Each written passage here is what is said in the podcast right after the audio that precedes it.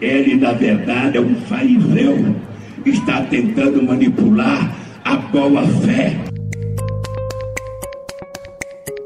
Porque por muitos anos, por muito tempo, aquele lugar foi um lugar consagrado a demônios. Cozinha consagrada a demônios, planalto consagrado a demônios. Eu também sou mineiro. Uai! Minas Gerais é nossa! Fala comigo. Vem cá, vem cá. Oxi, vai! Não, tá maluco, é? Vocês estão loucos! Sai daqui, tá ouvindo! Vocês vão ver!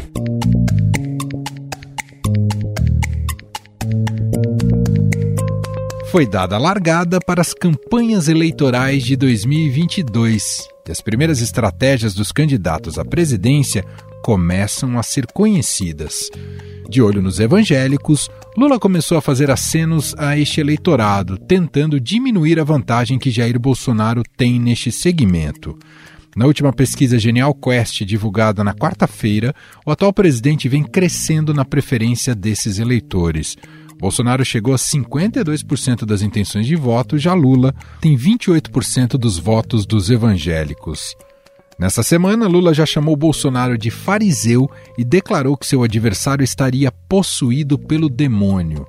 A própria presidente nacional do PT, Gleisi Hoffmann, publicou uma imagem que dizia que Bolsonaro usa Deus e Deus usa Lula. No entanto, aliados de Bolsonaro não acreditam que essa estratégia dos petistas surtirá efeito. Para eles, a entrada da primeira-dama Michele Bolsonaro na campanha foi essencial para o crescimento do presidente no segmento. A grande preocupação da equipe de Bolsonaro é a vantagem que Lula conquistou no Sudeste, que há quatro anos votou em peso no atual presidente. A última pesquisa IPEC, divulgada na segunda-feira, mostrou que em São Paulo Lula tem 43% contra 31% de Bolsonaro.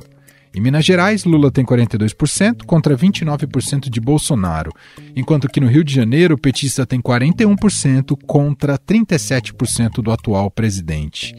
Tivemos também nesta quinta-feira o primeiro entreveiro envolvendo candidato e eleitor.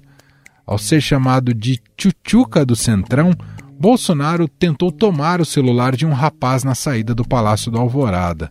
Depois de ser contido pelos seguranças, o youtuber e o presidente conversaram pacificamente sobre o ocorrido. Mas essa não foi a única saia justa que Bolsonaro passou nesta semana.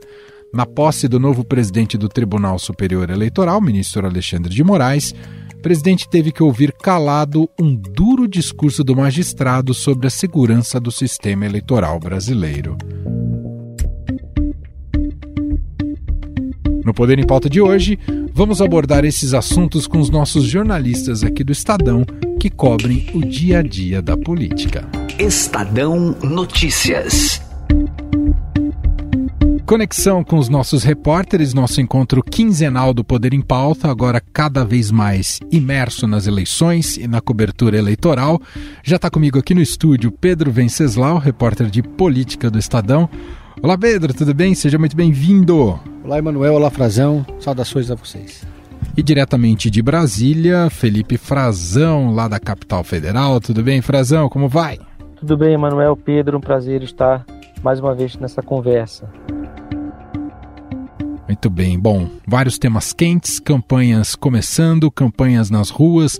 Essa semana marcou justamente o início oficial das campanhas eleitorais. Muito em breve, a partir do dia 26 de agosto, começa também a campanha em rádio e televisão. E já vários temas vêm pintando que a gente vai analisar por aqui com os dois, com Pedro Venceslau e o Felipe Frazão. Queria começar puxando aqui na nossa conversa, porque foi um marco, né, se a gente for pensar olhando para essa semana, é, justamente com o início da campanha eleitoral, tivemos já nesse primeiro dia na terça-feira a posse do ministro Alexandre de Moraes à frente do TSE justamente quem estará à frente da, da Corte Eleitoral no período das eleições primeiro e segundo turno e com todo o contexto que tem para essas eleições, né, diante dos ataques às urnas e ao nosso processo eleitoral. A solenidade que reuniu ex-presidentes, todos ali no mesmo ambiente. Uh, tinha então lulistas, tinha bolsonaristas, tinha várias frentes da classe política que foram prestigiar essa solenidade. E ficou muito claro, uh, até pelo discurso do Alexandre de Moraes, um isolamento do presidente Jair Bolsonaro e de seus apoiadores e seguidores. Tinham ministros de Estado ali presentes também. Então eu queria começar ouvindo vocês um pouco uma avaliação do rescaldo desse, dessa solenidade, né? o significado dela né? e quanto isso impactou mais diretamente o presidente Jair Bolsonaro diante do discurso que ele vem sustentando até aqui. Podemos começar por você, Frazão? Sim, Emanuel. É, é um rescaldo o mais claro, né, mais evidente, é, até simbolicamente, né, se a gente for fazer uma análise do que ocorreu, das imagens, né, da linguagem corporal do presidente Bolsonaro, mas isso também se impõe, esse isolamento, pelos números. É, é parte do que se imagina que seja possível ocorrer se o presidente continua na sua campanha, continua a tentar desacreditar as urnas eletrônicas e, eventualmente, como ele indica, poderá contestar o resultado. Isso é uma variável que está na mesa de todo mundo que está analisando os cenários possíveis. E quando eu falo todo mundo, eu falo meio político, os adversários do presidente, as próprias Forças Armadas, a comunidade internacional, todos, todos que se esforçam em analisar cenários, né? os economistas também, o mercado financeiro. É, se a gente for analisar que ele poderia fazer isso, e como a gente está vendo também nessa semana, algo grave ocorrer, que é um discurso de apoio ao golpe em alguns setores é, da sociedade brasileira, é, que se manifestam principalmente em grupos é, de trocas de aplicativos, no Telegram, por exemplo, tem um, um estudo da Universidade Federal da Bahia e de Santa Catarina que está monitorando esses grupos e, e notou um, um aumento de, de, de, mensagens nesse sentido uh, às vésperas do 7 de setembro, que o presidente quer fazer um ato político, transformar num ato político seu, de seus apoiadores e também empresários que o portal Metrópolis, nosso colega colunista Guilherme Amado, revelou numa série de reportagens que ele vem trazendo de um grupo que eles estavam monitorando, de empresários de renome do Brasil, reconhecidamente bolsonaristas, que estão lá reservadamente no seu grupo, discutindo e falando abertamente de um apoio ao golpe, aí não no 7 de setembro, ou necessariamente contra um, um contragolpe ao Supremo, contra, como alguns bolsonaristas gostam de dizer, mas se o presidente for derrotado, se o presidente perder as eleições para o ex-presidente Lula e contestar esse resultado. Essa contestação fica muito difícil, sobretudo quando a gente vê o peso que ocorreu, que foi demonstrado nessa cerimônia de posse do Alexandre de Moraes, que foi, sem dúvida, o fato político mais importante dessa semana e, por, até agora, é, dessa campanha eleitoral. Essa campanha que recém começou, mas uma campanha que tem um marco muito claro, que é esse questionamento, essa tentativa de desacreditar o próprio sistema de votação, portanto, de deslegitimar os eleitos. Somos uma das maiores democracias do mundo em termos de voto popular, mas somos a única democracia do mundo que apura e divulga os resultados eleitorais no mesmo dia. Então, esse é um fato relevantíssimo, é um, um dos mais importantes, que se soma na sequência de manifestações da semana anterior, lideradas uh, inicialmente na Faculdade de Direito da Universidade de São Paulo, mas que depois tomou proporções uh, nunca vistas, passando de mais de um milhão de assinaturas o manifesto, inclusive com apoio também de entidades empresariais fortíssimas no Brasil, como a Federação de Indústrias de São Paulo e a FEBRABAN, Federação dos Bancos do Brasil. Tudo isso num repúdio às, às investidas do presidente contra o próprio sistema eleitoral. Pedro, quero te ouvir também, como muito bem frisou o Felipe Frazão, é, são dois eventos recentes que foram recados contundentes ao presidente Jair Bolsonaro e a seus apoiadores. Primeiro, das cartas ah, pela democracia, os eventos associados, associados à, à, leitura dessa, à leitura dessas cartas, e depois essa posse do, do, do, ministro Alexandre de Moraes à frente do TSE com o discurso feito pelo Alexandre de Moraes. Mas queria sua avaliação, Pedro. A palavra que, o, que os bolsonaristas têm mais usado, o verbo que a gente tem mais usado quando vai apurar reações e né, repercussões desses episódios com, com o bolsonarismo é o minimiza. Né? Agora mesmo eu estava vendo o bolsonaristas minimizam o grupo ameaça de golpe dos empresários. Só um parênteses aqui, esse grupo de, de empresários, esse grupo de zap, que é chamado Empresários e Política, reúne, é, digamos assim, a série B dos empresários. Né? É o dono do Coco Bambu, de um shopping center no Rio de Janeiro, de uma rede de academias, enfim. O Bolsonaro não tem absolutamente nenhum apoio consistente no meio empresarial, porque dessa vez a Fiesp está contra ele, a Febraban está contra ele, os grandes estão contra ele. E então essa série B. Agora, é, em termos falando agora da reação, no caso desse, desse episódio do TSE, houve uma, relação, uma reação tardia e desordenada do bolsonarismo. Né? Eles ficaram meio atordoados com esse episódio.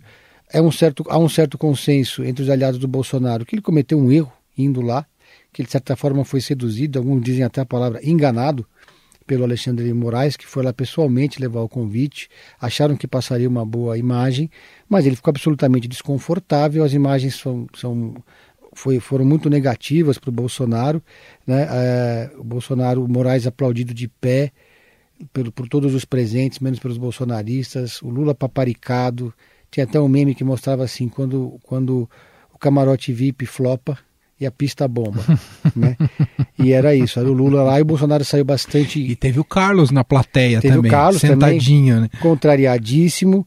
O Bolsonaro saiu de lá bastante irritado com esse episódio, mas depois aí a gente, o, o Estadão fez um levantamento, o monitor de redes do Estadão fez um levantamento que mostrou essa reação tardia e desordenada. Eles não criaram nenhuma hashtag, eles não conseguiram fazer viralizar nenhum meme, não souberam responder, demoraram para responder, e aí tinha, é, foram 164 mil menções aos ministros do STF no Twitter, depois do evento, sendo 97 mil menções só ao Moraes e os bolsonaristas eh, sumiram, né, logo na sequência do evento. Então, o, a aposta do Bolsonaro é sempre é, caminhando numa faixa própria, ignorando o que acontece no entorno, apostando que esse seu eleitorado é, não está muito interessado em nada que a, que a sociedade produza de reação ao bolsonarismo. Frazão, se ali no, no TSE ah, o presidente Jair Bolsonaro ficou um tanto constrangido, silenciado, assim como a sua claque mais fervorosa, não bateu palmas e tudo mais,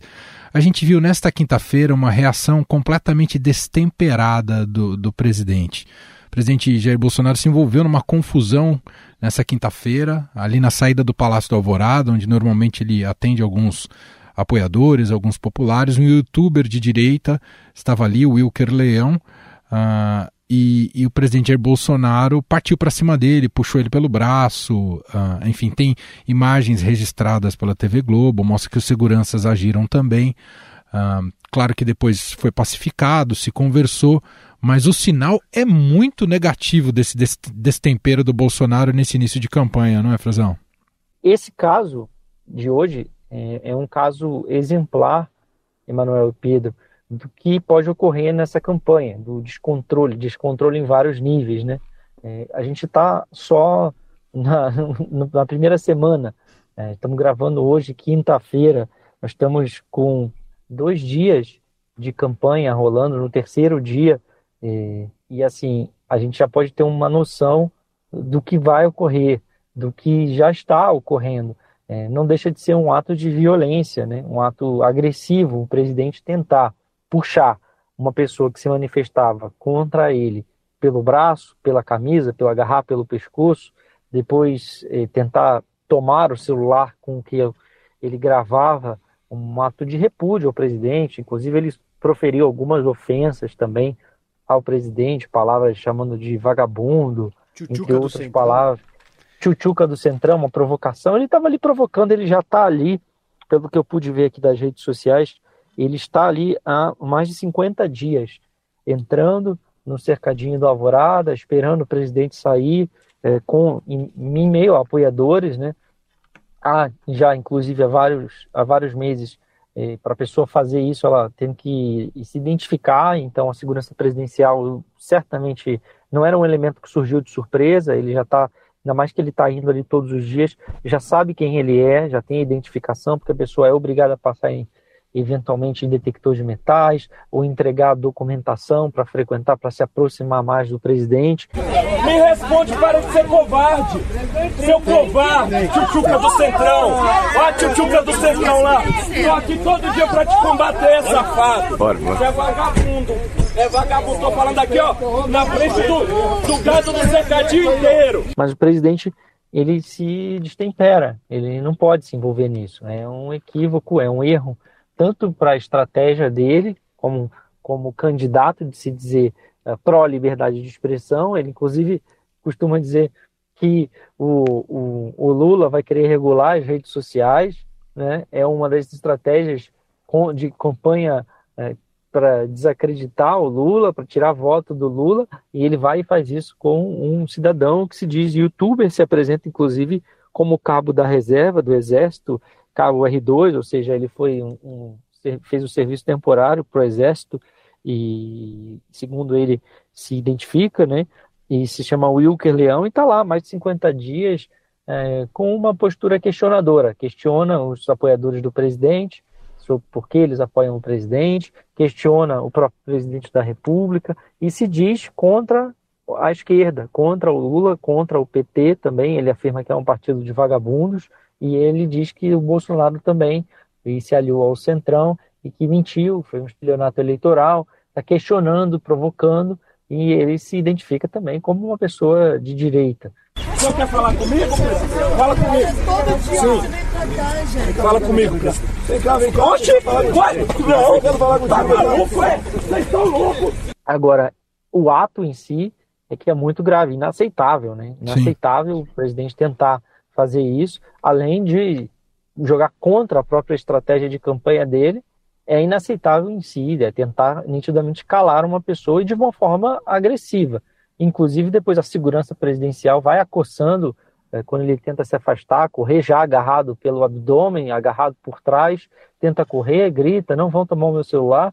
Na a segurança presidencial vai o afastando, cercado por uns quatro agentes do gabinete de segurança institucional tentando cercá-lo, afastá-lo do presidente, e um outro segurança, numa atitude também né, hostil, numa atitude indevida, se vira para um jornalista que se identifica, que é, faz parte da TV Globo, da equipe do portal G1, e fala: Não, eu sou jornalista, eu vou continuar filmando, porque o, a, a segurança presidencial já queria proibir a filmagem. Mais uma vez, apenas no terceiro dia de campanha, na primeira semana de campanha para valer oficial, e já temos um ato de confrontação, um conflito, até com violência física, né? não podemos deixar de registrar, e uma campanha que parece que o submundo já está surgindo né? antes, da, antes do que se esperava, talvez. Sem dúvida. Lembrando sempre que tivemos, na última eleição, em 2018, o presidente foi atacado né, num ato né,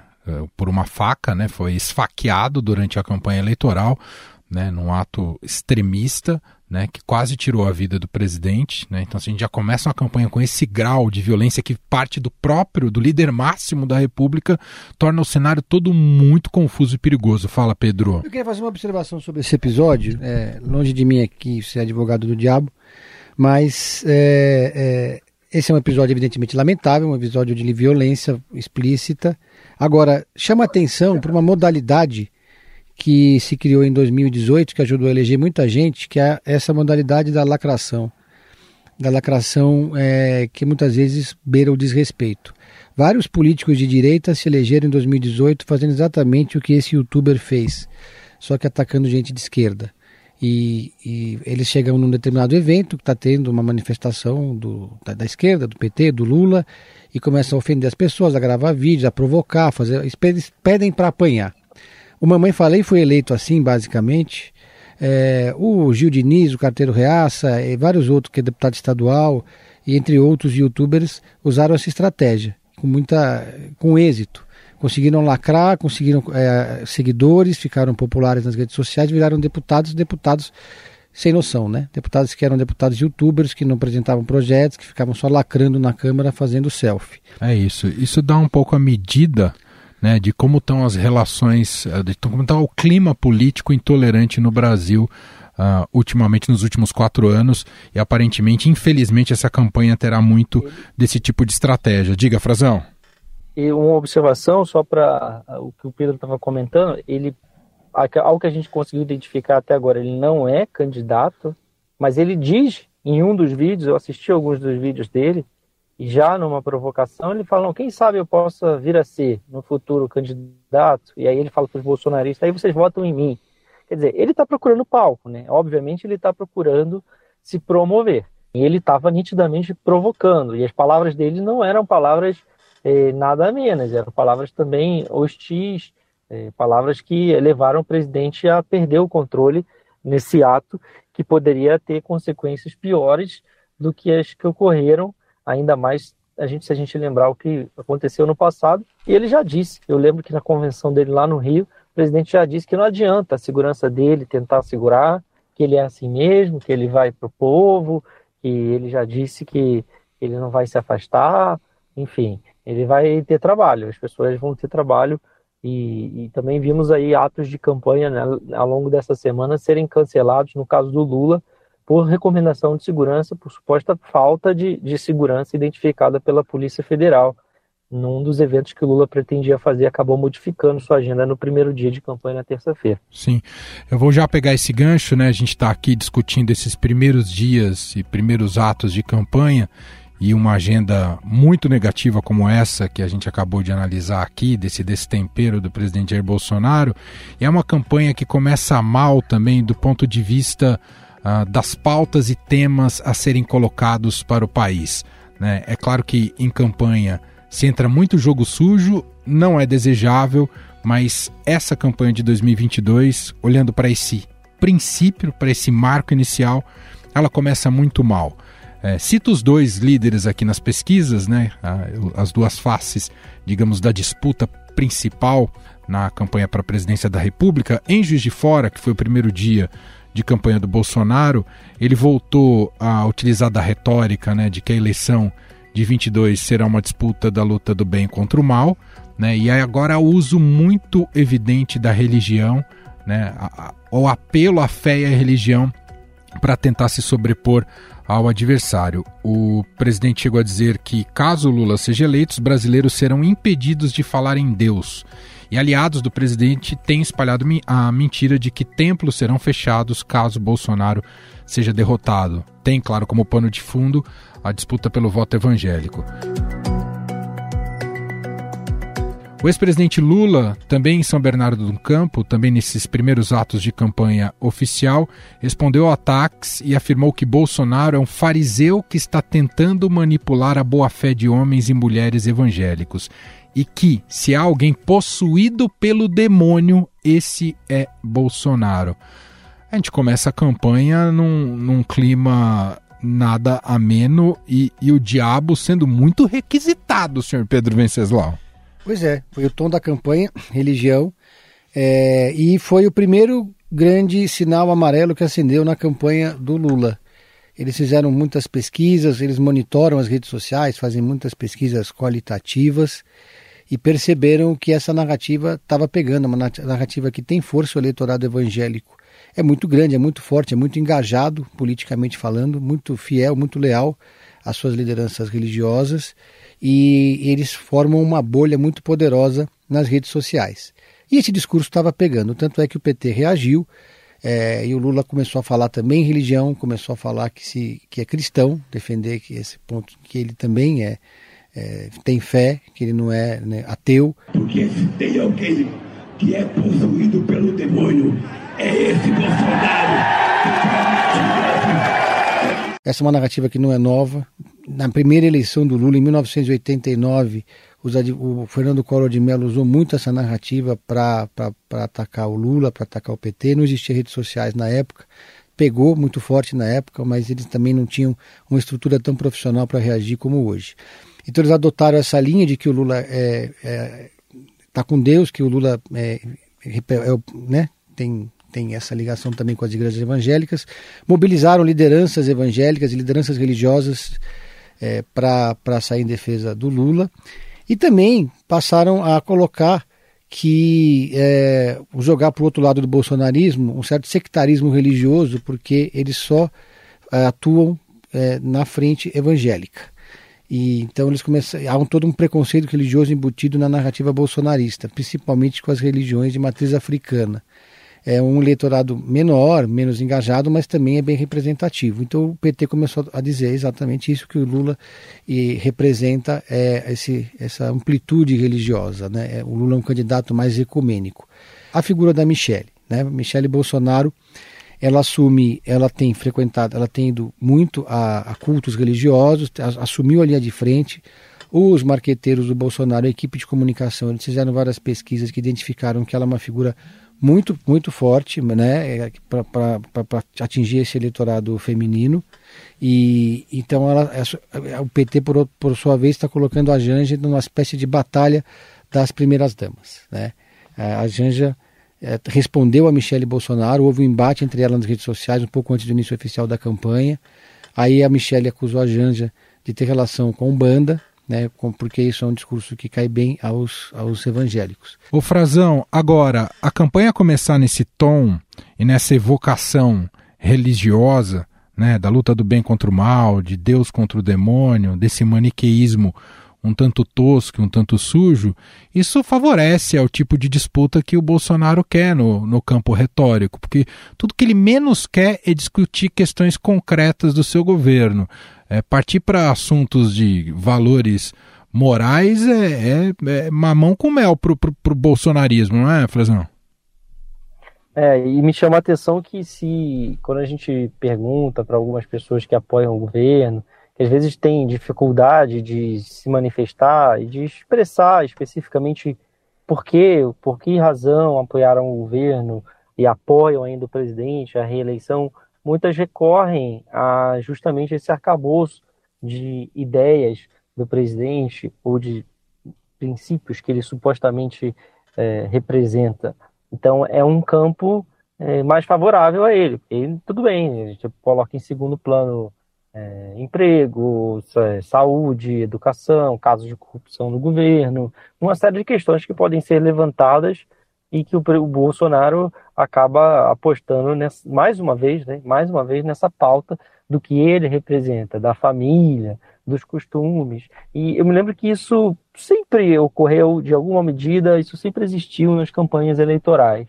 Isso sempre apareceu em algum momento da, das campanhas.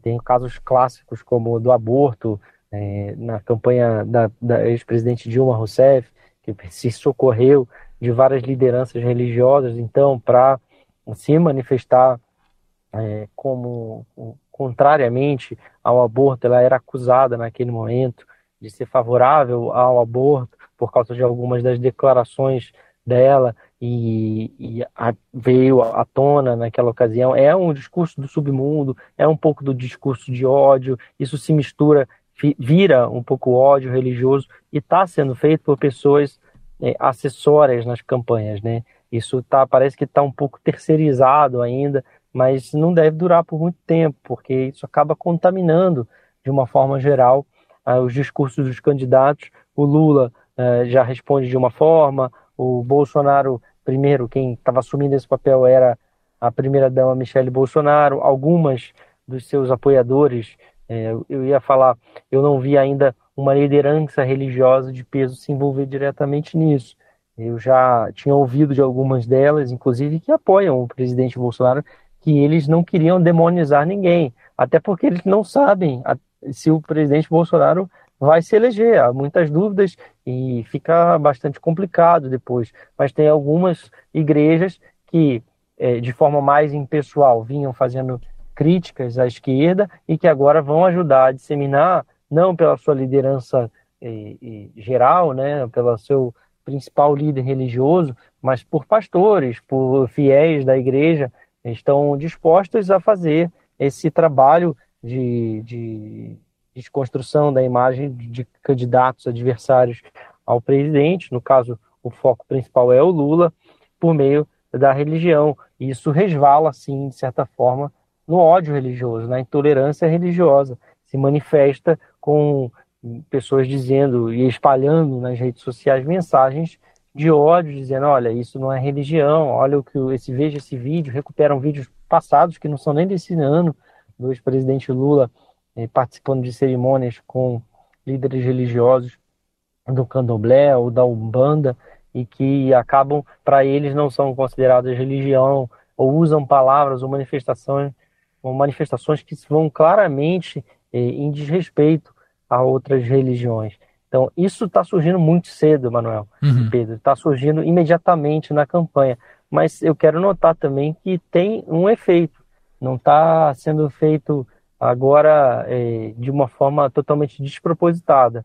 Esse recrudescimento dessa, desse embate no campo da religião, isso, de certa forma, se não é um reflexo, isso acompanha um movimento de reforço da, da do voto, né, da intenção de voto do presidente Bolsonaro entre os evangélicos. Se isso fortalecer o presidente ao ponto de ele eh, ter mais chances de disputar um segundo turno com, com real eh, capacidade de vitória, que é o que ele está correndo atrás agora, pode ser que isso se reforce e, as, e, essas pessoas que ainda têm uma certa reserva acabem adotando, né, vislumbrando vitória do Bolsonaro.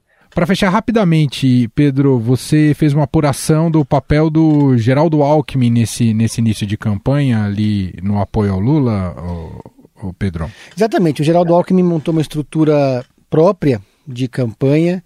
Ele é, é, não está integrado ao comitê de campanha do Lula. Ele tem um comitê junto com o Márcio França e é, que fica ali ao comitê do PSB, mas ele tem a equipe dele. Ele se cercou de aliados muito os aliados mais leais do tempo que ele era governador, são, eram deputados estaduais e federais, é o Floriano Pêsaro, Pedro Tubias e o Silvio Torres, que é o núcleo político, ele contratou um assessor de imprensa, ele tem é, uma equipe agora trabalhando em cima da agenda dele, ele monta a estratégia global junto com o próprio Lula, diretamente para quem vai para onde, e é uma estratégia que prevê que ele vai apenas em ambientes controlados, uma estratégia anti-vaia. Por exemplo, ele, o, o Alckmin não foi ao evento com Lula na USP, porque a militância do PT, a base, não engole ainda essa aliança, não entende. Agora, ele vai em eventos com empresários, ele vai, vai conversar com o agronegócio, já está conversando, indo para o interior, ele foi agora para o Vale do Paraíba, onde encontrou ex-adversários que agora são aliados, ou seja, foi um cavalo de pau muito grande, uma, uma mudança de 360 graus na política, e agora eles estão é, te, te, fazendo movimentos para entender é, até onde os limites dessa aliança e as possibilidades de ampliação do eleitorado do Lula. E a verdade existem muitas limitações, né? Existe muita gente que não entende e que acha incoerente esse tipo de aliança. Agora o Alckmin vai se dividir entre Lula e Haddad. A prioridade é São Paulo, porque São Paulo é um desafio. O Bolsonaro está crescendo aqui no estado, o antibolsonarismo, o antipetismo é muito forte especialmente no interior, é onde o Alckmin tem mais penetração. Muito bem. Bom, assim a gente fecha. Claro que tinham ainda outros temas para serem debatidos. Época de eleições é assim mesmo, mas não dá mais tempo. Quero fechar aqui a nossa conversa com os repórteres acompanhando sempre o poder, a política e as eleições. Nosso encontro quinzenal aqui do Poder em Pauta. Agradecer primeiro o Felipe Frazão, diretamente de Brasília. Obrigado mais uma vez, Frazão. Obrigado, Emanuel, Pedro, um prazer sempre. Um abraço a vocês e aos nossos ouvintes fiéis. E agradecer aqui ao Pedro Venceslau, que esteve mais uma vez aqui comigo no estúdio, que é sempre bom. Obrigado, viu, Pedro? Obrigado, é um prazer. Um abraço a todos.